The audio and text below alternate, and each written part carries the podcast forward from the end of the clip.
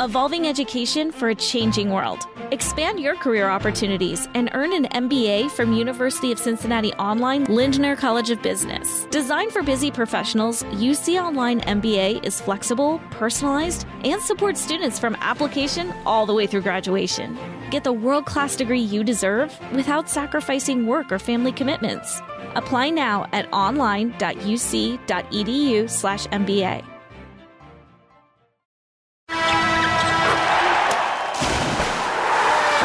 As Audio.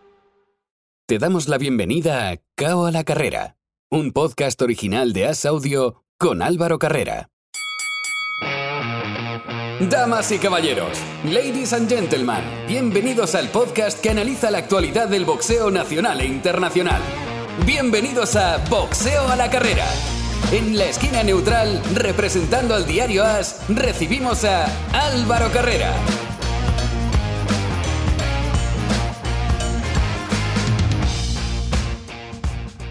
Hola, ¿qué tal amigos? Bienvenidos una semana más a Cabo la Carrera, tiempo para los deportes de contacto, aquí en As Audio, tiempo, en primer lugar, como siempre, para el noble arte, para el boxeo y para hablar de este deporte, como siempre tenemos desde Madrid a Óscar Zardaín. Hola Óscar, ¿qué tal? ¿Qué tal? ¿Cómo estás, Álvaro? Un Oscar que, como siempre decimos, viene patrocinado por Tape and Brap. Y esta semana, Oscar, ha sido un poco rara porque ha habido muchas cosas, pero nos ha faltado algo grande, ¿no? Algo que congregase toda la atención, pero vamos a ir contando todo lo que pasó. Empezamos el viernes, el viernes pasado, donde Salvi Jiménez ganó por KO del noveno KO técnico a Kevin Baldospino por el Nacional del Superpluma y en esa velada la buena noticia es que volvió John Carter después de esos problemas médicos que le habían dejado eh, sin poder renovar la licencia y sin poder competir. Salvi Jiménez, buena victoria ante un grandísimo Kevin Baldospino y Salvi que se sigue confirmando. Sí, además un combate duro, difícil, que es lo que le va a hacer, lo que le va a hacer crecer de cara a un futuro, una futura Unión Europea, quizá, ¿no? Así que, bueno, pues muy buena victoria y también un, poco un, un, golpe sobre la mesa de, de Valdospino, que va un tiempecillo quizá alejado de las grandes peleas a nivel nacional. Y, y mira, hizo un campeonato de España muy digno y, y va muy igualado al parecer la pelea. Yo no la he podido ver. Así que, por un lado, Salvi se confirma como un campeón sólido y, y Valdospino que está ahí en la pomada. Así que muy bien. Le costó entrar un poquito a, Salvi, pero luego sí que fue una pelea muy igualada, pero luego también la pegada de, de Salvi parece que no, pero por números no, pero cuando se le van alargando las peleas, el ritmo que va poniendo, pues parece que también va haciendo mella en los, en los rivales. Eh, a nivel nacional, destacar eh, también, obviamente, que Salvi Jiménez es campeón nacional del Superpluma, la Unión Europea del Superpluma ha quedado vacante o quedará vacante porque Juan Fe Gómez es aspirante oficial al europeo, por tanto, podría ser una, una vía por ahí y no hay que olvidarse que también tenemos a John Carter en ese peso que regresó, como decíamos, este pasado sábado. A nivel nacional, antes de ir con lo internacional, la semana pasada hablaba con Fernando Jaquero, que iba a hacer el campeonato de España del peso medio parece que está agafado ese, ese, campeonato porque se movió una semana, iba a ser en una velada que al final no, no se dio eh, en Benidorm, al final fue en Alicante y el propio miércoles, el día que se publicó el podcast, el equipo de López Clavero avisó al equipo de Jaquero, todo esto según Boxing, de que eh, le había salido una pelea mejor económicamente y que rechazaba la opción de disputar el Campeonato de España. Obviamente dejaron tirado a Jaquero, dejaron tirada la velada y obviamente no, no, hubo, no hubo opción de reubicarlo. Veremos a ver cuándo y contra quién pueda hacer Jaquero ese Campeonato de España del peso medio. Como decimos, esa información es la que ha facilitado públicamente el equipo de Jaquero, Boxing. Y volvemos un poquito atrás, pero ahora ya abrimos el plano internacional. En Guadalajara, en México, Hiroto Kogyoguchi noqueó en el octavo asalto a Esteban Bermúdez para retener el WBA del mini mosca y Mayerín Rivas retuvo el WBA Super Gallo al noquear en el cuarto asalto a Karina Fernández. Ya el sábado, en Londres, Richard Reaport venció por retirada en el segundo asalto a Fabio Turki en una eliminatoria IBF del crucero. Aquí se demuestra una vez más el nivel de, de las veladas y de Italia que vemos que Turquía era uno de los potentes y duró dos asaltos ante Reactport. Y ya en Estados Unidos, en Miami, Daniel Dubois ganó el WBA regular del pesado al noquear en cuatro asaltos a Trevor Bryan.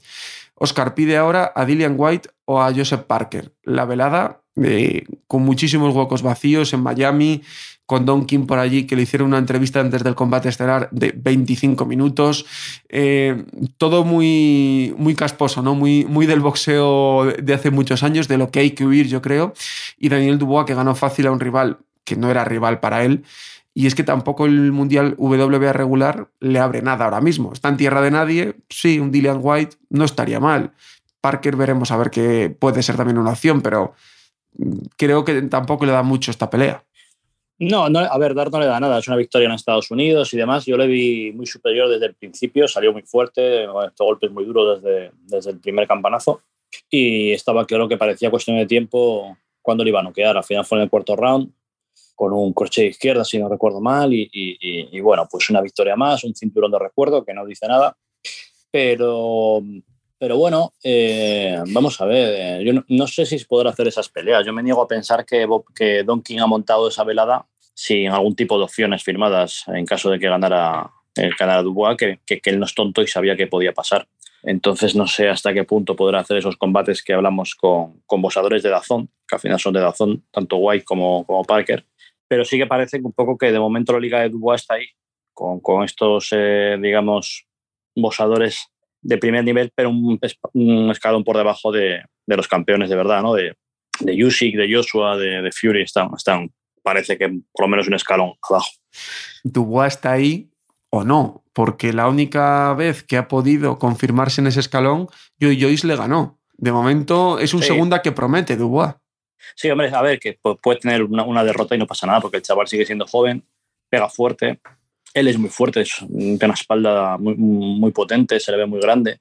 Entonces, pero bueno, hay que darle por lo menos el derecho de, la duda, de, bueno, que vamos a ver después de la derrota si, si le ha valido de algo. Eh, pero sí, de, vamos, de momento está, pues eso, escaloncito por debajo, sino incluso escalón y medio. El resto del fin de semana también hubo cosas. Edgar Berlanga ganó por decisión unánime a Romer Alexis Angulo por el WBO Navo del Supermedio. La acción lamentable fue la de Edgar Berlanga mordiendo a su rival tardó, pero este domingo a última hora pidió, pidió disculpas. Se le ve un tanto desesperado cuando le han subido el nivel de los rivales y tampoco se los han subido demasiado. Y el gran evento del fin de semana fue en Anaheim, en California, en el coestelar Yocasta Valle, la que recordamos por haberle ganado a Joana Pastrana el Mundial IBF del mínimo, precisamente defendió ese Mundial IBF del mínimo y venció fácil por decisión unánime triple 190 a Lorraine Villalobos. En esa velada también, Jaime Munguía noqueó en el quinto asalto a Jimmy Kelly. Y para hablar de ese combate, estas últimas semanas no estamos teniendo en directo a Carlos Zulbarán, pero hoy sí que nos ha dejado su comentario sobre este combate. Hola Carlos, ¿qué tal? ¿Qué tal Álvaro? Eh, Oscar, ¿cómo están? Eh, aquí los saludo desde, desde México para hablar de la pelea que tuvo Jaime Munguía el, el sábado pasado contra, contra Kelly. Pues me parece que, que, Jaime nos da más de lo mismo, ¿no? No me parece que, que Jaime hace un buen trabajo a secas.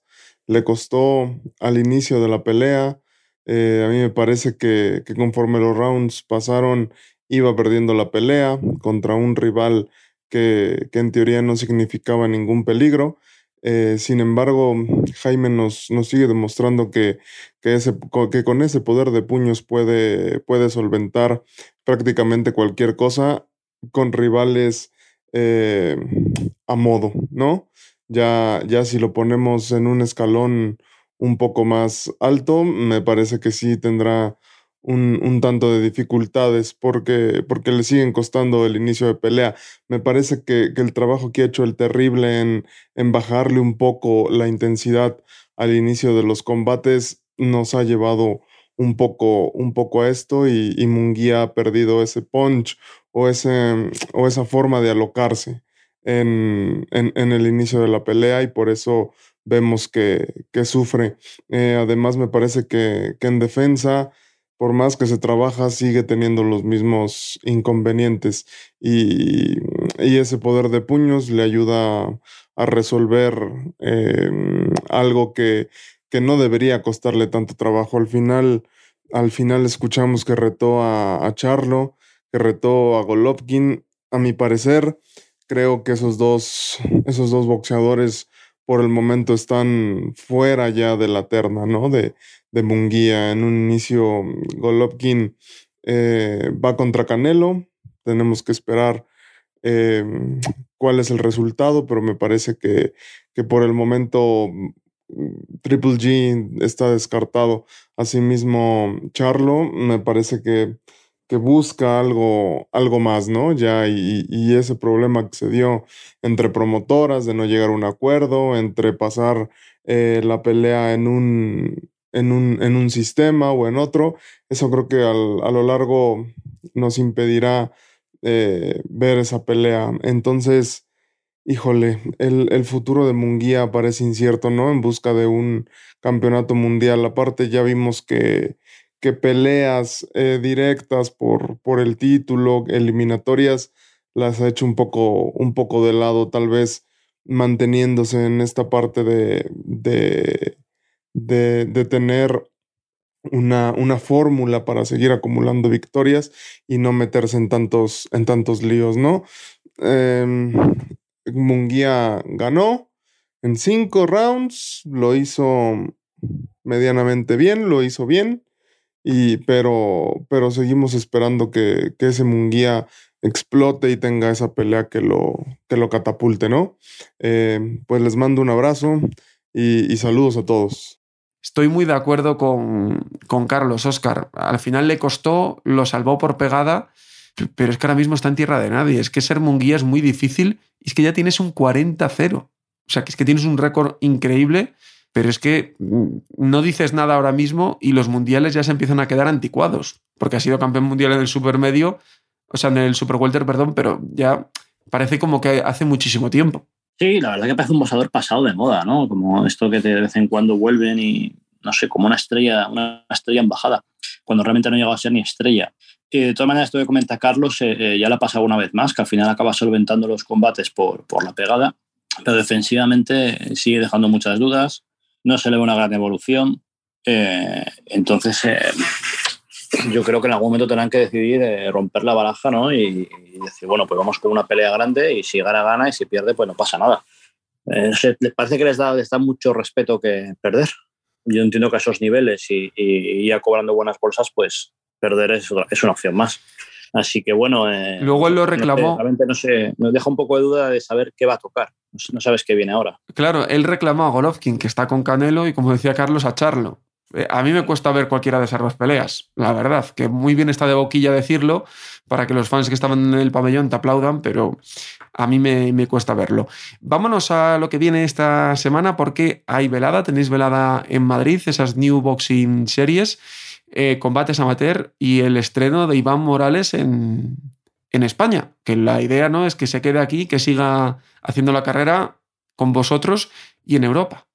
Sí, esa es la idea. Vamos a ver si lo conseguimos llevar adelante. De momento, este sábado tiene la primera cita, un combate de rodaje normal para, para adaptarse un poco a, al entrenamiento con Tinín y, también eh, bueno, pues al estilo europeo, que seguro que no va a tener problema porque es un boxeador ya muy veterano.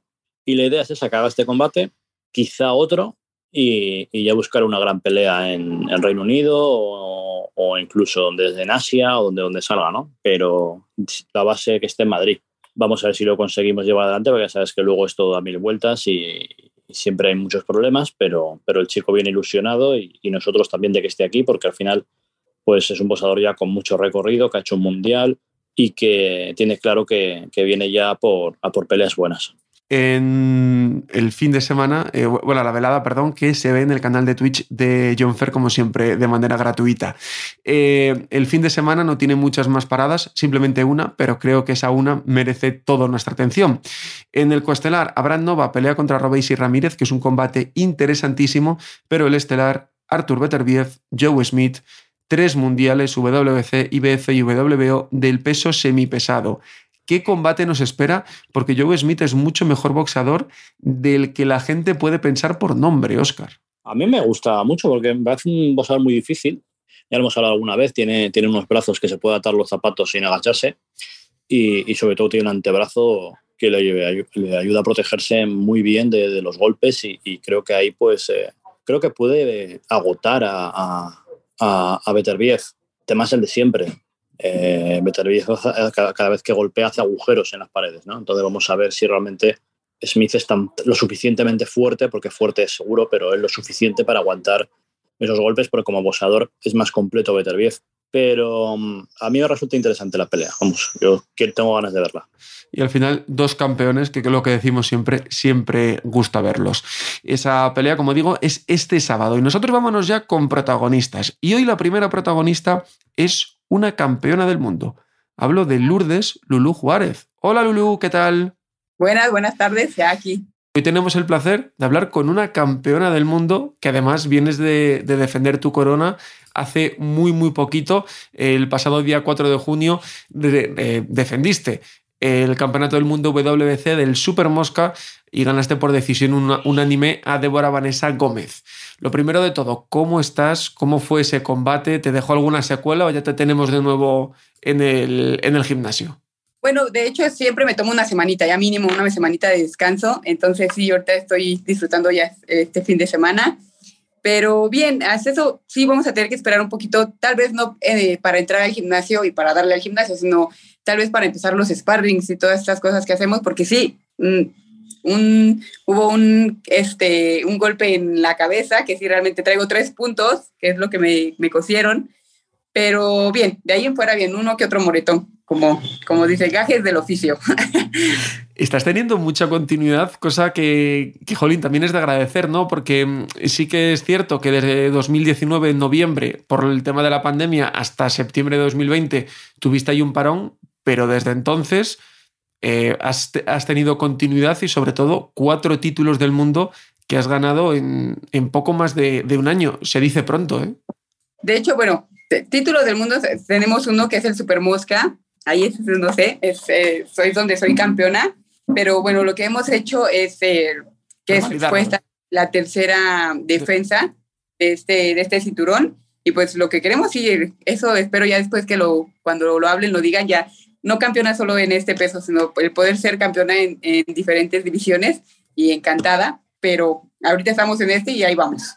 O sea que el objetivo es ese, pero ¿cuál es un poco el plan a corto plazo que tenéis? Me decías que hay que esperar un poquito a que, mm, a que sane ese, ese corte que tienes, pero ¿cuál es, ¿cuál es el objetivo? ¿Qué plazos os marcáis de cara a este año? Pues este año, bueno, ya estamos a medio año, ya literal, ya se nos fue casi, casi, pero es hacer un poco más de defensa de este, de este cinturón.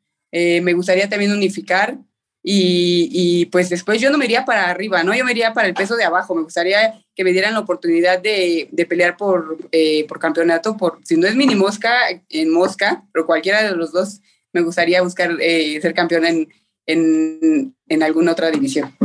Pero eso en un, poco, en un futuro un poco más lejano, ¿no? Exacto, sí, sí, sí. Eh, cuando uno es campeón del mundo, eh, lo decíamos, esta, esta, es tu tercera defensa, cuarto, eh, las revalidas, ¿no? Cuarto cinturón en teoría, ¿no? Eh, nos entendemos así, pero ¿qué es lo más complicado? Porque mantener, llegar a la cima es muy difícil, pero no sé si es más complicado mantenerse. Creo que sí, sí es complicado mantenerse y más que nada creo que las peleas van cambiando, van cambiando conforme bueno, ya eres campeona, entonces viene la defensa y creo que sí es diferente el, sentimiento que uno le da, ¿no? Los nervios, el miedo de perderlo, ¿no? Porque al final de cuentas, cuando no eres campeona, dices, vas a pelear y quiero ganar, pero cuando ya eres campeona dices, igual, lo mismo, ¿no? Voy a defender, pero da más miedo, ¿no? Que dices, yo sí puedo perder el ser campeona, entonces sí creo que ahí sí cambia de repente las, pero creo que el mantenerse es seguir, seguir con esa disciplina que desde un inicio eh, uno ha comenzado como para poderse mantener, estar y estar y estar y estar. Y en tu caso también tienes una cosa curiosa y es que llevas 31 peleas invicta, que se dice pronto, que al final muchos, muchos jóvenes, ¿no? Cuando empiezan y pierden al principio, se desaniman, ¿no? Y algunos lo dejan, pero que no pasa nada, que hay que seguir. En tu caso llegaron dos derrotas consecutivas, pero es que llevas 31 victorias consecutivas, que es una auténtica barbaridad. Sí, bueno, gracias a Dios. Eh, le, seguimos echando muchas ganas. La verdad jamás me imaginé ser campeona mundial, jamás lo imaginé. mi esfuerzo, lo puedo decir porque sí me ha costado el, y, y, el ser ya campeona, digo, bueno, qué padre que todo ese esfuerzo lleve a eh, el tener uno su recompensa, ¿no? pero pues sí, sí es este, es muy padre. Yo en esas dos derrotas que mencionas, la segunda derrota, literal, yo bajé del ring, yo le dije a, a mi esposo, me retiro, llorando así, yo ya no vuelvo a subirme al ring, esto no es para mí, esto no sé qué, yo ya no, no, cálmate, mira, tranquila, pero pues la decepción, ¿no? Que dices, una pierdo y luego la siguiente pierdo, entonces sí es como que yo ya no. Y luego ahí volví. Fue nada más momentáneo porque después ahí me viste otra vez en el gimnasio. Y tú llevas desde, desde 2013 como, como profesional. Imagino que te viene lo del boxeo de familia, ¿no? Porque quien no, quien no lo ubique, tu hermana es Mariana Juárez eh, otra grandísima boxeadora de las, de las muchas que ha dado México. Ella sí que lleva mucho tiempo en la industria. No sé si por ahí también te vino lo de hacerte boxeadora profesional.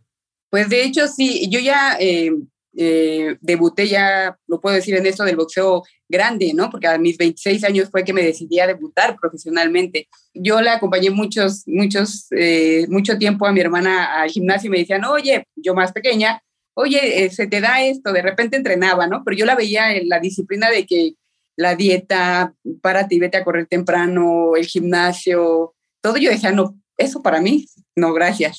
Entonces yo creo que ya después de, eh, tengo dos niños, después de tener a mis dos hijos, yo ya no me veía como en casa así como nada más mamá. Entonces yo como que dije, algo más, quiero algo más, quiero algo más. Y fue que me decidí a decirle a mi hermana, ¿sabes qué? Ayúdame, quiero debutar. me dice, ¿cómo crees? Digo, sí. Y de ahí fue que empezó la locura esto del boxeo, por eso te digo que jamás me imaginé yo ser campeona mundial, pero eh, ah, ahí andamos en el camino y pues como lo mencionas, ya 31 peleas sin perder, de repente ni yo me la creo. bueno, pero hay que ir poco a poco y luego cuando uno echa la vista atrás es cuando dices, uy, todo lo que, lo que he conseguido. Porque eh, tú que has estado ahí con tu hermana, tu hermana que, debutó, en, de hecho, suena como muy antiguo, ¿no? Pero es la realidad, debutó ya en el siglo pasado, debutó a finales de, de los 90. ¿Cómo ha cambiado la industria en México? Porque sí que es cierto que el crecimiento del boxeo femenino es clarísimo, pero no sé si la industria en México a las boxeadoras os sirve para tener una buena calidad de vida, pese a ser, eh, pues obviamente campeona del mundo, como es tu caso. Sabemos que no eres Mayweather, que, no vives en una mansión de oro, pero ¿ha mejorado tanto la industria como para que podáis dedicaros en exclusiva al boxeo? Pues de hecho es triste, porque sí, realmente es triste, y como lo mencionas, dices, bueno, no es uno Mayweather, ni mi hermana, que tantos, tantas veces ya campeón en diferentes divisiones, y las pagas y realmente son, te dan ganas de llorar. Pero bueno, a uno, mi hermana está enamorada del boxeo desde que, digo, que fue, debutó a los 18 años. Ella ama el boxeo, su vida es el boxeo. Y entonces creo que lo hace, eh, sí, lógico, porque bueno, es una paga, un trabajo a final de cuentas, pero ella lo hace con mucho amor. Creo que lo disfruta demasiado.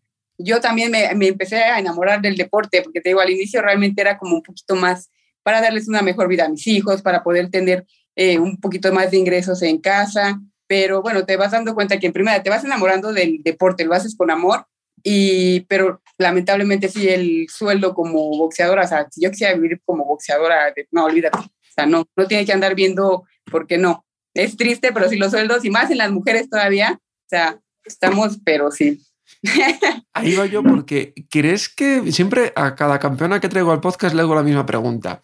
¿Crees que los asaltos a tres minutos os ayudarían a ganar también más dinero? No, yo pienso que no es tanto eso. Al final de cuentas, es como mencionamos, eh, bueno, yo lo digo y muchas de mis compañeras este, boxeadoras, hacemos lo mismo.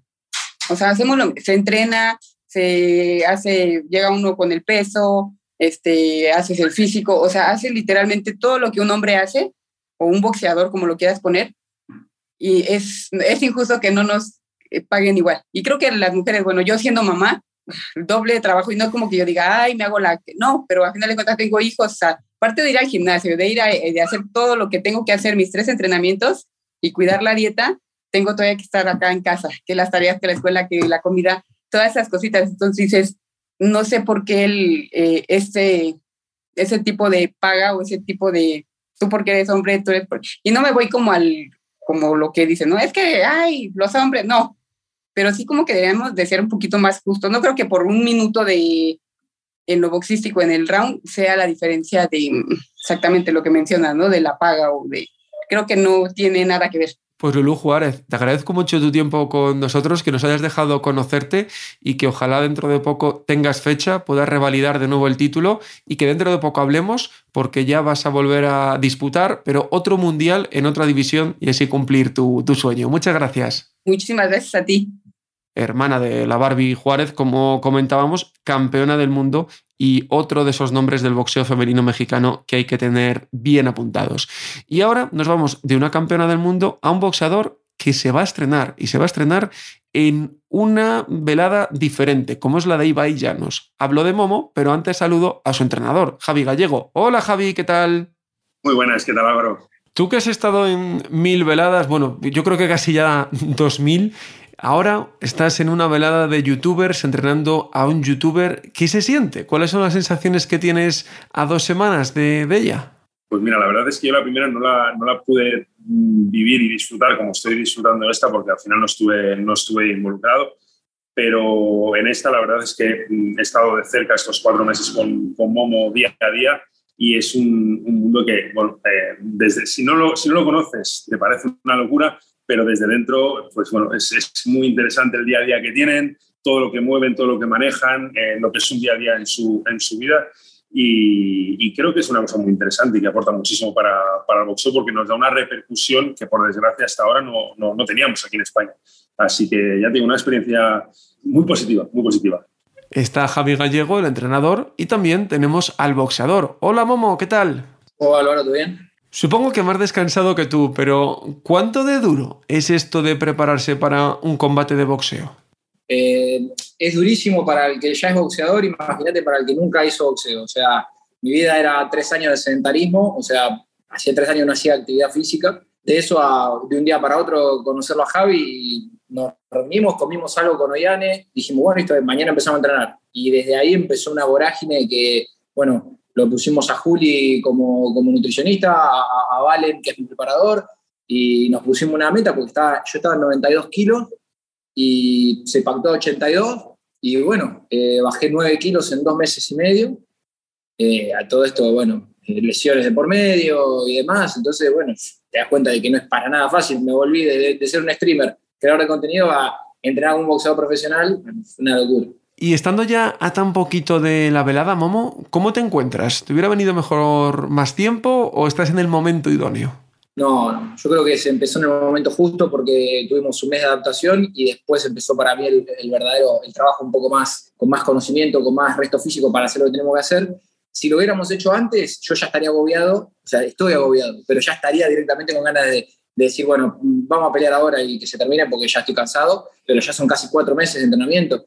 Entonces es un montón. Y creo que si hubiéramos arrancado después, quizás nos llegamos con... Yo, bueno, justo con Javi hablábamos hoy de que quizás las cosas que nos pasaron en el medio, eh, de lesiones y tener que parar obligatoriamente, después me encuentro con que volvimos a entrenar y mejoré en un montón de aspectos que, que por, la, por el, el, mismo, la acumulación de la fatiga y demás, no lo podía hacer, entonces ahora me encontré más rápido, me encontré quizás un poquito más maduro en, el, en, el, en lo que es el sparring, obviamente, no soy un boxeador, soy un tipo que hace tres meses que está entrenando con Javi, que, a ver, para lo que llevamos en tres meses es una locura lo que aprendí, y bueno, Javi es, el número uno, entonces también Ollane, Ollane me hizo, hace los trabajos que más odio hacer, que son los de coordinación y todo eso, que para mí me, rompen las pelotas, eh, pero bueno, hicieron que un tipo que no se podía ni mover, que estaba oxidado, se mueva. O sea que nunca habías hecho boxeo antes, ¿no? No, una vez tenía 18 años, hace tres meses creo, eh, y ahora ya tengo 33, eh, o sea, imagínate que no, no, no. Y Javi, ¿qué, ¿qué, boxeador vamos a ver sobre el ring? ¿Qué estilo tiene? Obviamente está empezando, vale, lo, lo, sabemos, pero desde el inicio ya se le van viendo cosas. ¿Qué, qué podemos esperar de él en el ring? ¿Qué, ¿Qué, clase de boxeador vamos a ver? Yo creo que cuando eh, ves a, a Momo hablar, ya intuyes el tipo de boxeador que va a ser. Yo lo estoy viendo en la corta y a palos, pero dímelo tú. Es un fajador, un tipo que le gusta la media corta distancia, eh, que le va a la marcha, que, no, no, que nadie espere un momo estilista moviéndose, bailando, quitándose golpes, contragolpeando. No, es un boxeador que tiene un plan A, un plan B y un plan C y es el mismo. Atacar, atacar y atacar. A partir de ahí, eh, pues bueno, veremos, eh, intentaremos meter el ritmo necesario para llevar el combate a, la distancia que nos interesa, que es la media corta, por la desventaja de altura que tenemos, y hacer que el combate se le haga largo a, Virus. Por lo que vemos de Momo en las redes y lo que nos acabas de decir tú, ¿te está costando eso de frenarle? O sea, ¿le estás teniendo que frenar mucho en los entrenamientos porque se va a lo loco?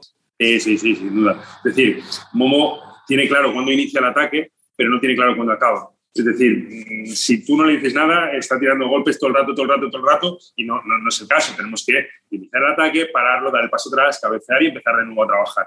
Entonces, es parte de esa personalidad que con un simple, una simple comida, que es cuando nos conocimos, ya rápidamente veía que, era ese tipo de, de, boxeador. ¿Qué es lo más fácil o lo que más te gusta, Momo, y lo más difícil de preparar un combate? Lo más, lo, lo más difícil creo que es mantener la cabeza, ¿cómo decirlo?, fría en el sparring y las emociones cuando las cosas no te salen bien. Yo creo que a mí, Javi lo sabe, a mí no me molesta llevarme golpes. Eh, me, rompe, me puedes romper la nariz, me puedes hacer lo que quieras.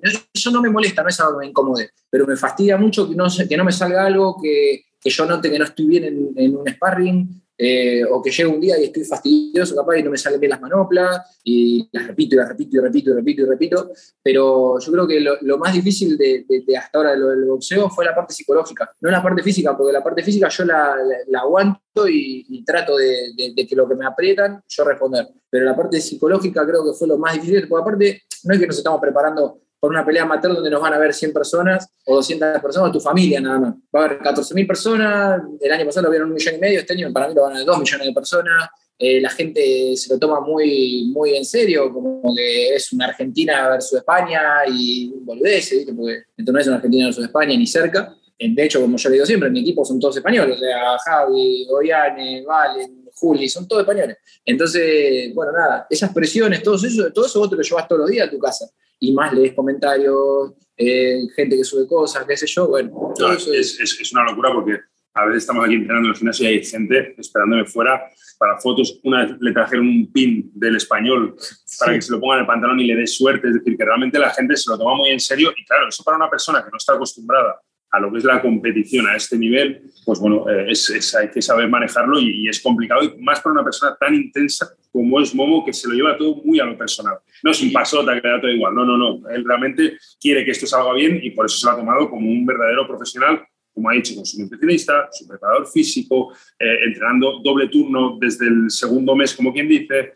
Bueno, es una preparación que, ya te digo, yo muchos combates profesionales hay competidores que no la hacen, te digo en serio. Y Momo, lo hablabas tú con Torete el año pasado, que me decía que justo antes de, salir al ring le habían chivado, os están viendo ya un millón de personas. ¿Da respeto a eso? Porque, como tú dices, al final esto no es un país contra país, pero sí que es cierto que gracias a ti se mueve un público argentino que de otra manera quizá no hubiese estado. También hay una boxeadora mexicana que ocurre lo mismo. Se atrae una gente que no estaría ahí. Obviamente el público potencial es mucho más grande. A ver, tengo nervios porque, no, no solo por lo de la gente, a mí no me gusta perder nada. Entonces yo tengo mentalidad de, ganador, de, por más que a veces no gane, porque todo, a todos nos toca, eh, yo tengo mentalidad de ganador. Y lo peor, eh, ayer hablaba con Ibai, Ibai me decía, oye, Momo, ¿y tienes miedo de, ¿Qué os salió? Qué bien imita al acento español, ¿eh? Es lo gorda el imito español. ¿Eh? Le digo, ¿qué voy a tener miedo de que me peguen si me han pegado hasta con un palo en la calle? O sea, no, no, no el miedo no es que me rompan la cabeza o terminar en un hospital, el miedo mío es perder. Entonces, si yo mi miedo más, más grande es perder, eh, tengo que hacer todo lo, lo, que tengo que hacer para ganar. O sea, justamente parte de, de utilizar ese miedo. Y la presión, te digo la verdad, yo creo que va a pesar para él y para mí y para todos los que van a pelear y por igual. Hay que ver cómo la maneja cada uno yo no sé con qué me voy a encontrar. Cuando salga y haya 14.000 personas gritando, no sé, no sé qué es lo que puede pasar. Y fíjate que yo creo que Virus tiene una ventaja, pero que también es inconveniente, porque él ya boxeó el año pasado y encima en ese combate, aunque perdió, la, el listón quedó muy alto porque hubo mucho nivel. Sí, bueno, ayer hablaba él, es como que para mí está haciendo un trabajo psicológico también con respecto a eso, porque él dijo, bueno, yo no soy boxeador, si pierdo no pasa nada, si gano no pasa nada. No, no es mentira eso, o sea, eh, acá no es gano, pierdo, no pasa nada. Acá esto es para mí la final del mundo. O sea, acá pierdo lo peor del mundo, gano lo mejor del mundo. Eh, pero él, yo creo que debe estar trabajando el hecho de decir, bueno, el año pasado, encima de ser un tipo que ya tiene experiencia, que ya se preparó, que ya entrenó, que ya boxeó, eh, tiene la ventaja esa de correr con unos cuantos pasos adelante mío y si pierde contra mí, bueno, es un peso que tiene el encima. es una responsabilidad más. Encima viene de perder, sería la segunda derrota. Esos miedos y es el favorito, y él ahora es el favorito. Entonces, eh, como él es el favorito, también eh, en ese aspecto, bueno, es peligroso. Cuando empezáis a, competir, soléis empaparos de, mucho boxeo. ¿Quién te gusta? ¿Quién es tu referente? ¿Con, quién te identificas mucho o quién ves mucho? No, no, yo miro boxeo de toda la vida. de hecho, tengo mi, ranking de boxeadores que, que, más me gustan. ¿Cuáles son? Y para mí, yo creo que primero está Ringo Bonavena, porque es argentino. A ver, ¿no? si vos me decís quién es el número uno, para mí viene Mike Tyson, pero por ser argentino y por el estilo de boxeo, porque es un tipo muy guapo, un tipo que no se arrugó contra nadie, que a Cassius Klein le hizo, Cassius creo que le dijo que iba a tirar el tercero y en el tercero casi cae él, o sea, eh, es un tipo con mucho huevo, me gusta mucho como es. Entonces yo me quedo primero con Maravena, Tyson, bueno, eh, Cassius Klein, eh, Monzón, eh, Nicolino Loche, pero bueno, son estilos muy diferentes. Y ahora, si vos me decís el tipo con el que para mí es mi ídolo número uno, es Maravilla, que porque además de ser un gran boxeador, es una gran persona y, entrenó conmigo y se nota la humildad a kilómetros. Bueno, Javi también eh, entrenaron, entrenaron juntos y, Maravilla es un ejemplo de vida. Eh, tiene de superación. de superación de todo, un tipo que durmió en la calle, un tipo que era techista, que pasó hambre. De, eso hacer eh, Hall of Fame, eh, de unificar títulos, de, decir, bueno, 46 años preparándose para otra pelea, es, una, es un verdadero ejemplo. Y Javi, tú que llevas mucho tiempo en el boxeo, que conoces muy bien la, industria desde dentro, personalmente creo que la primera velada de youtubers abrió mucho el deporte a mucha gente que antes no se había eh, pues molestado por, por ver este deporte o que quizá no le había llegado que había eh, este deporte y ahora sí. Creo que también en esta segunda velada el mensaje que se manda es positivo, ¿no? Supongo que habrá un refuerzo, pero también ves al final a dos personas que se preparan de cero, que pueden ser cualquier amateur y que se demuestra que si quieres puedes. Obviamente no vas a debutar en una velada de Ibai, pero que si quieres puedes hacerlo o simplemente ser la motivación para abandonar una vida sedentaria y quitarte eh, kilos por salud o cualquier tipo, tipo de cosa similar. Esta para mí es la parte más positiva de, en comparación con la primera velada, que en esta la gente ha hecho un seguimiento del día a día. Quizá todo el pionero fue Momo, que empezó con lo de los capítulos de, de esa serie de Camino a la velada, pero creo que el hecho de que la gente vea su día a día, vea cómo entrenan y vean que al final son personas normales y corrientes que empiezan de cero y que en cuatro meses, que es una barbaridad, se preparan para competir, pues bueno, al final hace que, que, acerque este deporte a mucha gente que lo tenía como algo muy lejano y algo muy difícil de, de hacer y creo que puede ser una cosa muy, muy positiva. Aparte de que eh, pone el boxeo en boca de todos, que también es una cosa que nos interesa muchísimo. Ya sabes tú mejor que nadie lo difícil que es hacerse un hueco en medios de comunicación para que medios como AS, como otros eh, medios importantes del país, te den unas líneas en el periódico. Entonces, esto es muy importante y, y creo que es muy positivo, la verdad. Ojalá que así sea, que todo el boxeo siga ascendiendo gracias también a esta velada. Javi, como siempre, un auténtico placer. Lo mismo digo, Álvaro, gracias. Momo, a ti muchas gracias, mucha suerte en el combate y sobre todo disfrútalo, que seguro que va a ser una experiencia inolvidable. Bueno, lo muchas gracias. Velada de Ibai Llanos, Oscar, se está acercando. Yo coincido con, con Javi creo que le puede aportar mucho a, la industria. ¿Qué, te parece a ti lo que le puede sumar esta segunda velada de, youtubers? Yo siempre lo he dicho que a mí me parece genial. Es una ventana más para promocionar este deporte. Desde luego daño no le va a hacer. Eh, la primera se hizo con mucho gusto, se hizo muy bien, eh, tanto a nivel de producción televisiva, me refiero, como a deportivamente. Y, creo que esta pues solo puede, solo puede mejorar.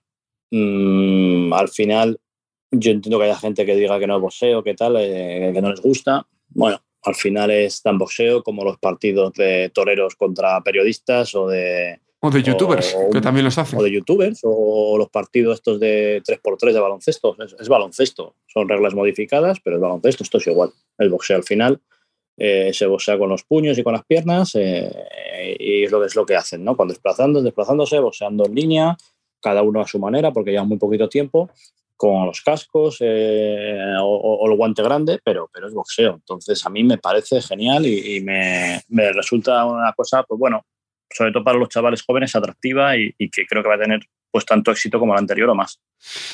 Y nos vamos a las noticias y precisamente una está ligada con esa velada de youtubers, porque uno de los entrenadores de dos de los boxadores de esa velada es Sandor Martín, quien parece que se le clarifica un poco el futuro. Su nombre ha sonado para Teófimo López, sería el plan B. En principio tienen un plan A para agosto, pero el nombre de Sandor ha sonado. Bien, WBA sabemos que hizo un casting para elegir a los dos nuevos retadores del Campeonato del Mundo que arrebataron a Josh Taylor porque no lo defendía. Esos dos boxadores que van a pelear son Alberto Puello y Batir Akhmedov, que es el número 6 en las listas, es decir, que debía vender bien su, su promotor, que van a disputar ese Mundial WBA del Superligero. Ismael Barroso, el número 2, será aspirante oficial y el que gane tiene que ir contra él.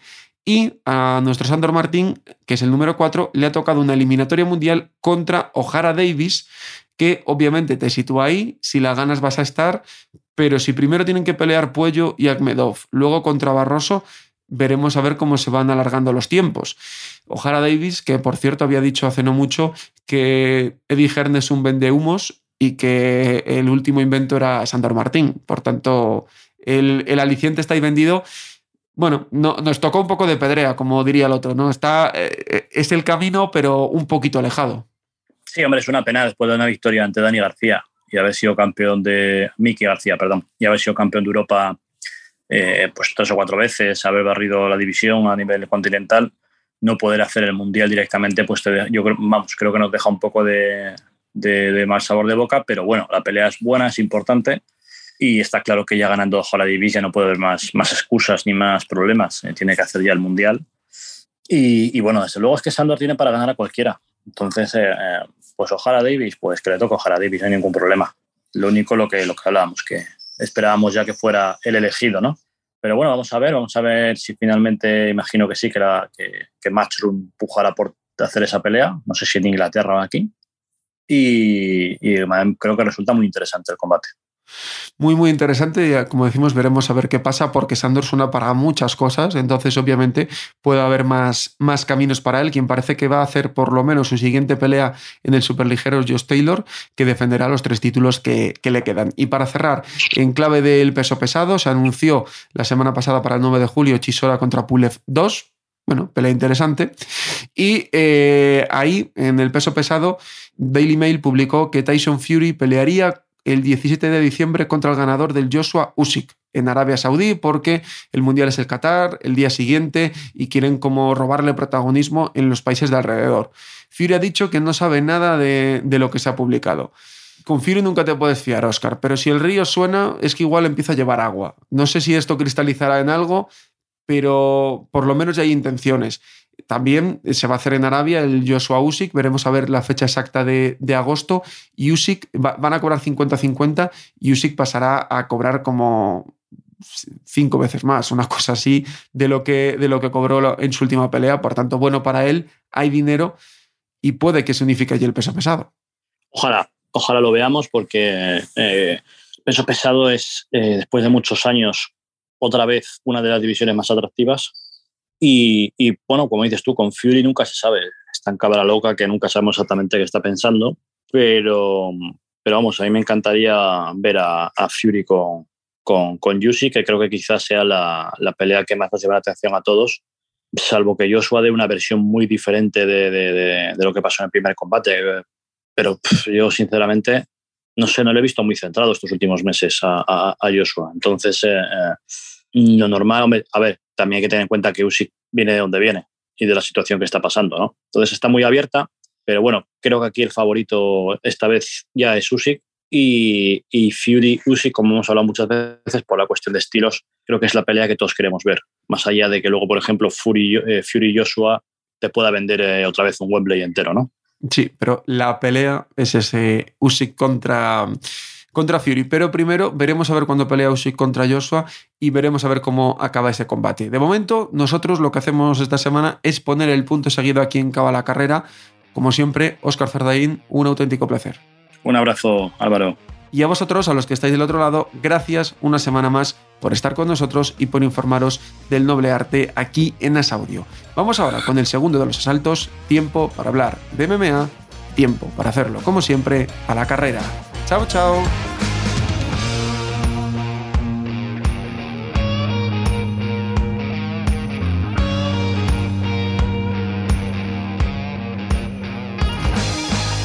Gracias por escuchar Cao a la Carrera, un podcast original de As Audio con la dirección de Álvaro Carrera, la producción de Javier Machicado y la realización de Vicente Zamora.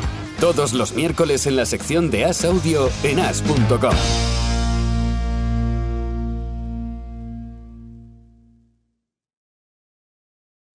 Evolving education for a changing world. Expand your career opportunities and earn an MBA from University of Cincinnati Online Lindner College of Business. Designed for busy professionals, UC Online MBA is flexible, personalized, and supports students from application all the way through graduation. Get the world-class degree you deserve without sacrificing work or family commitments. Apply now at online.uc.edu/mba.